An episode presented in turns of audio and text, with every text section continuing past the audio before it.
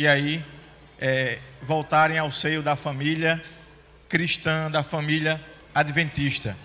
É, eu quero pedir que você abra a sua Bíblia em João 8. João 8. É um texto conhecido, vai do verso 1 até o verso de número 11. Fala sobre a mulher adúltera. Muitos autores tentam é, e encontram nos escritos de Ellen White, na própria Bíblia, subsídios para ligar esta mulher a uma mesma pessoa. Seria a irmã de Lázaro, seria aquela que foi ungir os pés de Cristo, porque é, em gratidão, em gratidão a Cristo, por ter ali expulsado muitos demônios dela. Outros também dizem que esta é a mesma mulher que Cristo foi na sua casa, tá certo? Com ali então onde estava é, Maria, é, Marta e Lázaro. Então não há muito subsídio, mas aqui nós vamos focar nesse texto, tá bom? Vamos focar nesse nesses versos, do 1 ao 11. Todos encontraram? O verso primeiro, por favor, olhe para a sua Bíblia, diz assim: Jesus, entretanto, foi para o Monte das Oliveiras. De madrugada, voltou novamente para o templo, e todo o povo ia ter com ele, e assentado os ensinava.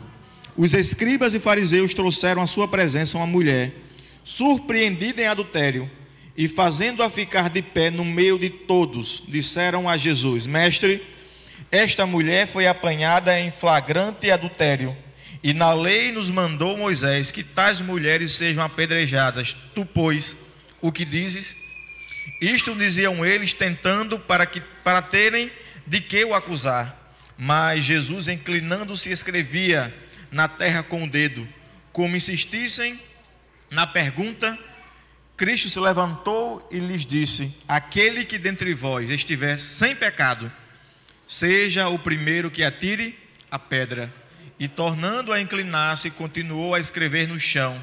Mas ouvindo eles esta resposta, e acusados pela própria consciência, foram retirando, se retirando um por um, a começar pelos mais velhos até os últimos, ficando só Jesus e a mulher onde estava. Erguendo-se Jesus e não vendo a ninguém mais além da mulher, perguntou-lhe: Mulher, onde estão aqueles teus acusadores? Ninguém te condenou? Respondeu ela: Ninguém, Senhor. Então lhe disse Jesus: Nem eu tampouco te condeno. Vai e não peques mais. É um texto conhecido, e de texto tão conhecido é difícil até tirar é, entendimento que muita gente é, já leu tanto e a gente pensa, muitas coisas foram faladas. De fato, algumas coisas aqui nós vamos ressaltar do que é falado sobre esse texto e outras nós vamos trazer para que possamos entender um pouquinho. Veja só, nós temos nesse texto a primeira, o primeiro ponto é o seguinte: para mim, esse texto não começa no verso primeiro, começa no último verso do versículo do capítulo 7. Veja por favor na sua Bíblia o que diz aí no versículo 50 e 3. Versículo 7, João 7, 53 fala assim: E cada um foi para onde, irmãos? E cada um foi para a sua. Aquela cena era uma cena em que aqueles homens estavam tentando incriminar Cristo no templo. Estavam tentando acusar Cristo e pegar ele em algum problema, para que pudessem dizer: Este homem é um malfeitor, esse homem é um falso profeta, e precisa então ser morto, e precisa então ser deixado de lado, não pode ser seguido.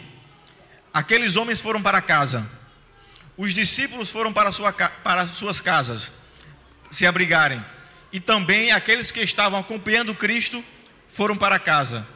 Mas sabe para onde Cristo foi? Versículo 1 fala assim: Entretanto, entretanto, Cristo foi para o monte fazer o que, irmãos? Orar. Está aqui o segredo daquele homem que viveu em Nazaré. Ele era filho de Deus, mas mantinha uma comunhão diária e sem interrupção com o pai dele. Sabe por que Cristo não estava ali para condenar? Porque a ligação dele com o pai recebendo poder e graça, era diária, era diário e constante. Enquanto muitos faziam o que queriam, muitos gastavam o seu tempo como queriam, Cristo gastava o seu tempo orando. Irmãos, e como um cidadão contemporâneo do século 21, envolto nas redes sociais, envolto com o seu celular na mão, eu também sou tentado. E muitas vezes eu falo para vocês, derrotado por, pelo celular. O celular, o smartphone não é bom e nem mal, depende do uso que fazemos dele. E a depender do tempo que nós gastamos neste aparelho, nós deixamos de ter a nossa comunhão com Deus. E esse é um recado para mim e para todos que aqui estão. Eu li esses dias um artigo que fala que nós retiramos do bolso ou pegamos o celular para olhar 221 vezes por dia. Gastamos uma média de tempo enorme no celular. E parte desse tempo será cobrado de nós naquele grande dia. John, John Piper, é um autor cristão americano, diz assim: o Facebook, o WhatsApp, YouTube e todas as redes sociais irão mostrar no dia do juízo que a falta de comunhão não foi por falta de tempo. A falta de busca a Deus não foi por falta de tempo. Enquanto todos foram para casa, Cristo foi orar, buscar em oração e graça.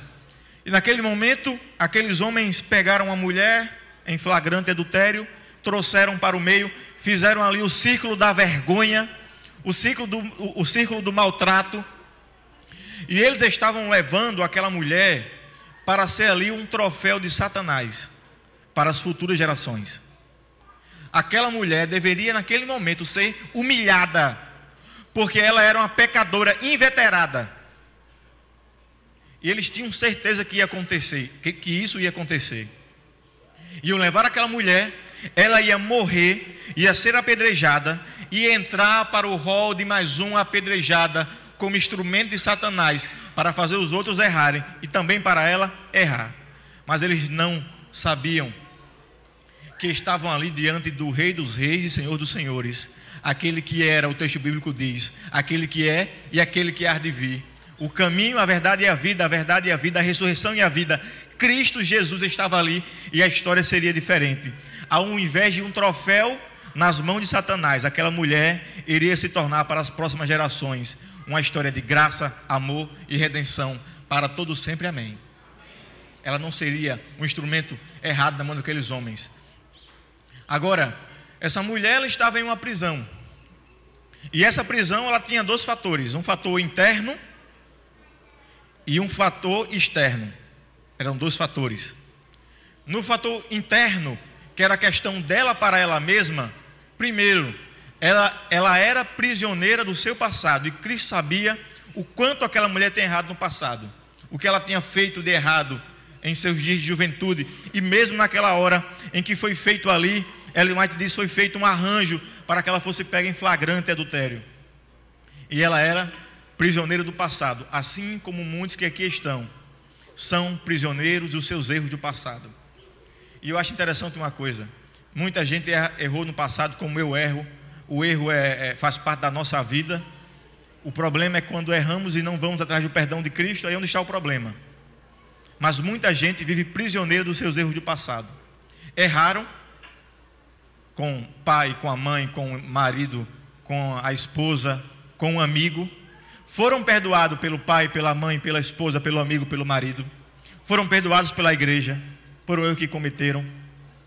Foram perdoados por Cristo, só não foram perdoados por uma pessoa, sabe quem? Elas mesmas. E aquela mulher, ela era prisioneira dela mesma. Ela existia uma barreira interna que ela precisava quebrar, mas existia também um segundo ponto. Ela era prisioneira como nós somos das nossas inclinações que nós herdamos de nossos pais. Nós temos, irmãos, uma tendência natural para o pecado nós temos uma tendência natural para a piora. Por isso, olha, escutem uma coisa: nós não podemos pautar a nossa fé em ser humano. Nós não podemos pautar a nossa fé em grandes estrelas que aparecem depois desaparecem. A nossa fé deve ser pautada somente naquele que é eterno, que nunca muda e nunca erra. Somente nele. E essa mulher era prisioneira. E para fugir das inclinações, só há um remédio: comunhão diária, constante, irrevogável, intransferível. A comunhão do filho não serve para o pai, nem o pai para o filho. Cada um busca a sua. E para vencermos as inclinações que aquela mulher é prisioneira, nós precisamos buscar a Cristo todos os dias. E aqui uma das coisas que mais, que mais dói. Esta mulher é prisioneira dos rótulos humanos. Ah, como nós somos fáceis de rotular. Pela aparência, pelo, pelos erros, por algo que, alguém fez, a gente olha e diz: lá vem um fracassado, lá vem uma fracassada, lá vem um mentiroso, lá vem uma mentirosa. Nós somos rotuladores da espécie humana e aquela mulher também era prisioneira dos rótulos que os outros colocavam nelas mesmas. Ela tinha outros obstáculos. Entre esses obstáculos, aqueles homens que rodeavam ela. Aqueles homens estavam em busca de fracassos maiores do que os seus. Isso aqui é interessante. A gente, quando vê alguém mais afundado do que nós, na nossa visão, a gente diz: Está vendo? Eu estou melhor. Eu estou bem. Irmãos, o nosso padrão não é o erro dos outros. O nosso padrão não é o erro do próximo. O nosso padrão é a vitória de Cristo. E quando nós colocamos a vitória de Cristo como padrão, todos nós somos iguais, porque aqui ninguém venceu como ele venceu. Somente ele é vencedor. Nós somos perdedores e pela vitória dele, nós somos mais do que vencedores. Por isso que nós não podemos, sabe o quê? Olhar para os outros que são mais fracassados do que nós, porque estamos em um patamar, em um patamar só. Aqueles homens também não acreditavam na recuperação daquela mulher, não criam nisso, torciam para que ela caísse, olhavam para ela, trouxeram ela ali para dizer assim: olha, ela é uma que, que errou e se quiser se acertar, não vai conseguir, vai continuar tropeçando. Havia um outro ponto: aqueles homens eram adeptos da filosofia de que pecador bom é pecador exposto. Eu vou logo é para a rede social, vou escancarar. Aquela pessoa é problemática, errou, eu vou logo apertar aqui no meu encaminhar para vários grupos, para detonar e mostrar como aquela pessoa que parecia ser santa é de fato um pecador. Irmãos, nós não podemos ser adeptos do pecador exposto, nós temos que ser adeptos do pecador perdoado. Nós não somos o juiz, nós não somos os juízes. Cristo é advogado e juiz, somente Ele pode nos condenar e somente Ele pode nos salvar. Ela também tinha alguns conceitos, eram esses três: fui longe demais, ninguém jamais vai acreditar em mim. E ela pensava: a graça de Deus não tem, a graça de Deus é limitada. Isso estava na mente dela. A ciência do bom viver, para mim, é um dos textos mais lindos desse livro. Diz assim: no reerguimento, falando sobre essa cena, dessa alma caída, Jesus realizou milagre maior do que a cura da mais terrível doença. Ele curou a doença espiritual que produz morte eterna essa mulher arrependida tornou-se um de seus mais firmes seguidores. Por isso que eu acredito que aquela mulher que foi lavar os pés de Cristo com, com perfume, enxugar com seus próprios cabelos, esta mulher aqui. Agora eu pergunto para vocês: quantas pessoas que foram curadas fisicamente são encontradas nos textos bíblicos perseguindo a Cristo, indo atrás dele, procurando ele intensamente? Pouquíssimas mas esta que foi curada de uma doença espiritual não cessava de agradecer e não cessava de estar perto dele. Irmãos, eu, eu li, eu não lembro agora a, a meditação qual ano foi, 2014, 2013. Eu acho que foi a meditação do pastor Amin Rodô, que está essa história.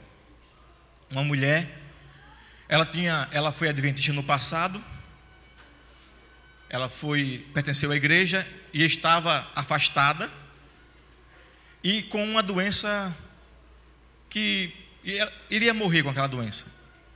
E aí ela entrou na internet e viu a notícia que existia um curandeiro naquela, naquela cidade que, se ela procurasse, poderia ser curada. E ela foi no curandeiro, participou daquela cerimônia de cura e depois fez os exames e constatou-se que aquela mulher tinha sido curada por aquele curandeiro.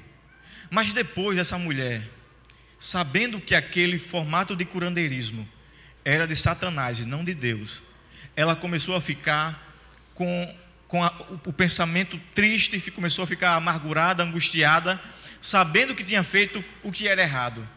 E a alma daquela mulher ficou triste. Ela pensou: é melhor estar com a doença terminal, mas em paz com Deus, do que estar curada, completamente afastada dele. E sabe o que ela fez? A história conta. Ela voltou no curandeiro.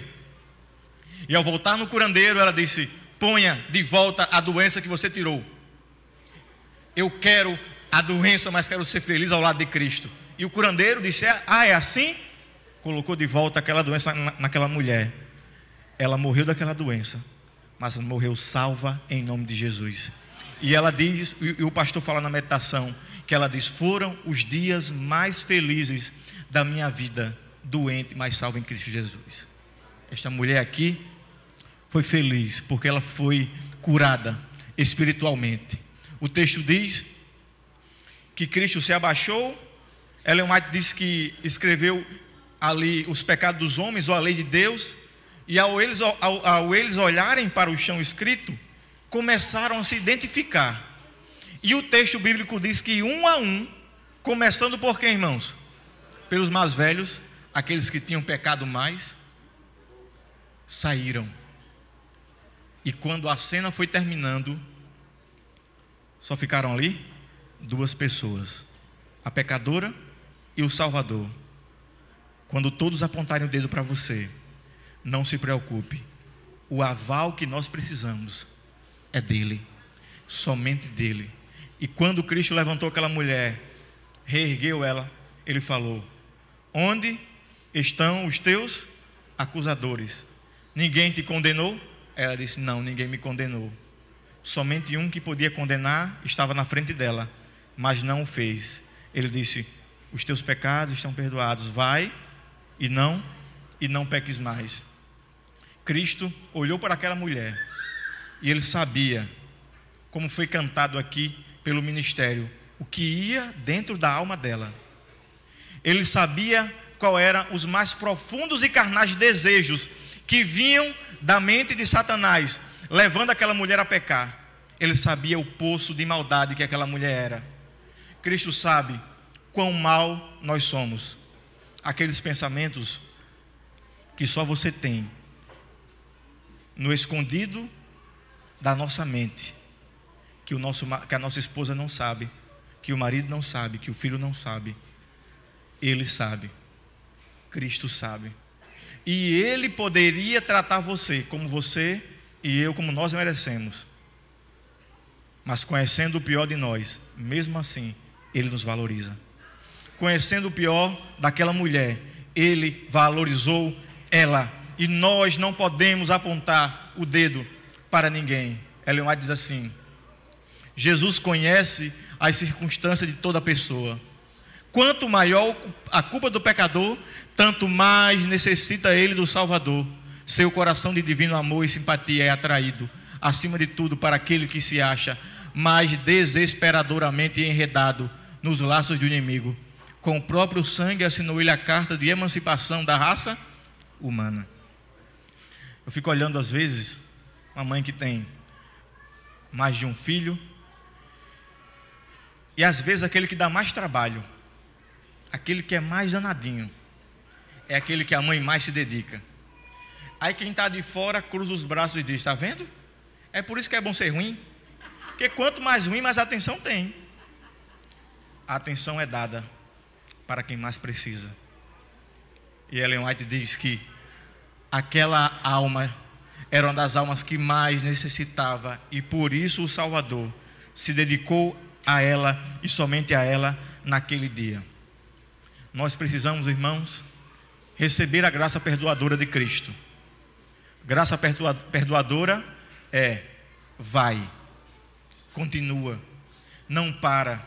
Você tem uma história e essa história tem que continuar. Essa é a graça perdoadora. A graça que a Bíblia diz que se renova a cada manhã é a graça perdoadora de Cristo. A graça que recebemos para sermos salvos.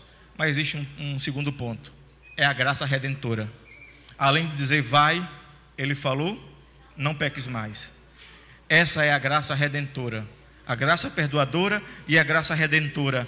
A redenção é para que o homem se levante, não olhe para trás e continue a jornada. E mesmo que caia, a Bíblia diz: se levantará o justo quantas vezes necessitar. Eu conheci aqui ano passado o Tiago. Vem aqui, Tiago, por favor. Eu conheci ano passado aqui o Tiago. Muito bem, pode ficar aqui, Tiago. O Tiago chegou aqui na igreja em novembro. Ele foi um, um homem, um jovem, que ainda em sua tenra idade procurou os caminhos mais errados que você possa imaginar. O Tiago, ele é ainda jovem, se envolveu com bebida, não foi Tiago? Se envolveu também com no mundo das drogas. E se você, eu ontem conversando com o Tiago, eu perguntei, Tiago, por que o seu rosto é tão marcado? Mostra aqui a sua mão, Tiago. Levanta essa mão aqui. Levanta essa mão aqui. Por que você não tem o dedo? E ele me contou. Ainda jovem, Tiago, você estava em um bar. Foi isso que foi aconteceu nesse dia. É, feliz sábado para todos. Né? É, contar um pouco aqui da minha história, um pouco do meu testemunho. Aos 12 anos de idade eu me envolvi na vida errada, né? na vida do crime, onde é, comecei a fazer práticas ilícitas de traficar, de roubar, de seguir o caminho que é onde a gente acha que a Bíblia fala que lá em Provérbios que versículo é, 14, capítulo 14, versículo 24 diz que há caminhos para o homem que parece ser bom, mas o final é caminho de morte. Então, aos 12 anos eu comecei ali lá na vila de Ponta Negra, né, onde eu comecei a fazer essas práticas erradas. Ali eu já jovem já formei uma quadrilha ali, né? Ali com os jovens ali começamos a fazer pequenos furtos, assaltos, tráficos e etc. Né? Mas ali é, já tinha o trabalhar de Deus na minha vida, aonde Deus é, converteu a minha mãe. Fazia 20 anos que minha mãe vinha orando por mim. 20 anos. Eu quero dizer agora hoje para vocês, mães, pais, nunca deixe de orar para, pelos seus filhos, pelos seus netos. Nunca deixe de orar, porque que vocês estão vendo aqui é o milagre de Deus. Amém. Aqui, transformado pelo poder da palavra. Então, então você estava num bar e aí aconteceu uma briga e aí quebraram algumas garrafas em você e você ficou todo. Chega lá. Aí... Chegue lá. A gente adiantar aqui. Porque o testemunho é muito grande, né? É assim, isso aí foi a vida que iniciou, né? Então aí daí aos é, aos é, aos aos 12 anos, é porque eu perdi um pouquinho o raciocínio aqui, que estou um pouquinho nervoso, né? Fique tranquilo. Aí, comecei, né? Essa vida preguiça que se chama vida louca, né? Onde os jovens estão envolvidos. Mas aí, é, graças a Deus, minha mãe orando, 20 anos. Sua mãe está aqui? Está aqui, minha mãe. Levanta a mão aí, por favor. Aqui. Vem aqui, irmã. É, Pode vir aqui. Por favor. É... E Vem aqui, chega. Vem aqui. Vem aqui. E depois é, que eu saí do presídio, né? Completei aos 18 anos, quando era de menor também, várias entradas de delegacias. Aí quando eu saí do presídio, estava meu primo, a gente curtindo uma. Uma, uma festa? Uma, uma festa não, é curtindo uma, uma. Não, um bordel, né? Um bordel. Aí ali eu me envolvi numa briga, fui todo quebrado. Mas aí quando Deus tem um plano na vida do ser humano, quando Deus tem um plano, porque a Bíblia fala aqui lá em Jeremias, capítulo 1, versículo 5, que diz, Ei, desde o ventre da, minha, da sua mãe eu te escolhi e te constituí profeta para Amém. as nações. Amém. Então eu e você estamos aqui porque Deus constituiu profetas para as nações. Para pregar o evangelho das boas novas. É, Tiago, eu é, você depois desse, dessa ocasião, voltou, é, foi preso. Isso. Aí no, aí no, na, no presídio, você conheceu o evangelho através de outra igreja, não foi isso? Não, aí, assim, é, pastor, é, aí daí é, Deus preparou tudo, né? Deus preparou tudo, porque minha mãe orando, Deus preparou todos os médicos, fiz é, diversas cirurgias É, fui todo deformado, reconstrução de face, é, fiz é, cirurgia no abdômen, fiz cirurgia, os médicos fizeram tudo que tinha que fazer nessa briga aos 26 anos de idade, onde eu estava no auge da vida, né? No auge da vida, né? Aí, só que ali, é, no auge da vida, errada, né? Aí dali, é, os médicos fizeram tudo que tinha que fazer, já tinha uma cama preparada para mim, tinha tudo preparado. Isso dia de sexta-feira 13, no Valfredo Gugel, onde não existe médicos, né?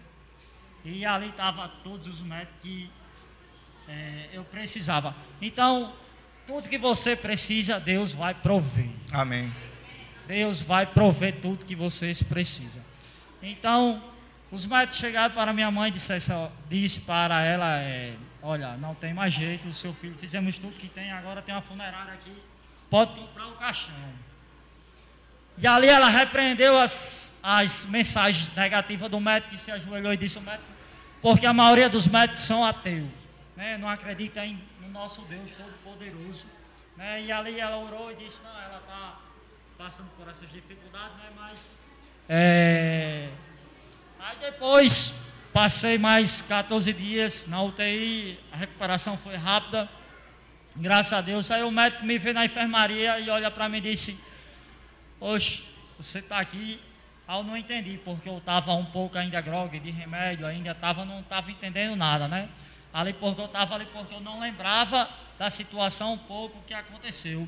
Né? E ali minha mãe feliz, contente, né? Porque Deus me trouxe de volta à vida. Né? Aí você voltou para. Voltei à vida, exatamente, né? Mas só que aí eu continuei fazendo as práticas erradas e minha recuperação foi toda no sistema carcerário, né? E ali eu saí novamente, comecei novamente, fazendo tudo novamente, as práticas, né? E voltou para a prisão. Aí voltei novamente. Aí depois eu passei mais três anos agora, ultimamente é, sai agora dia 11 de novembro, onde meu irmão Alexandre, aqui, aí, pessoa, aqui, espera um pouquinho que vai contar sou eu agora, viu? Espera um pouquinho.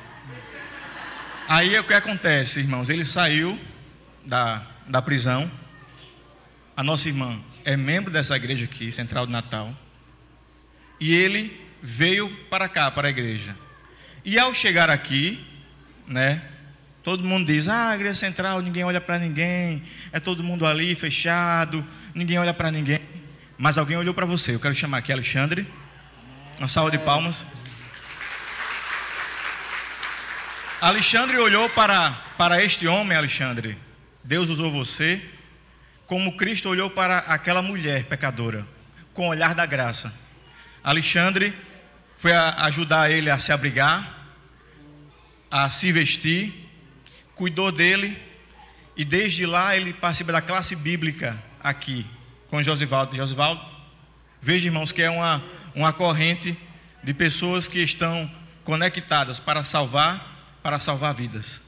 E este jovem que está aqui, através da oração desta mãe, que nunca deixou de orar por ele, mesmo ele buscando o erro, buscando o errado, mas ela acreditava que mesmo no fundo do poço, Deus, que Cristo poderia trazê-lo de volta para que ele tivesse uma nova vida. E Tiago, Deus hoje está te dando uma folha em branco para que você reescreva a sua história, para que você faça uma nova vida.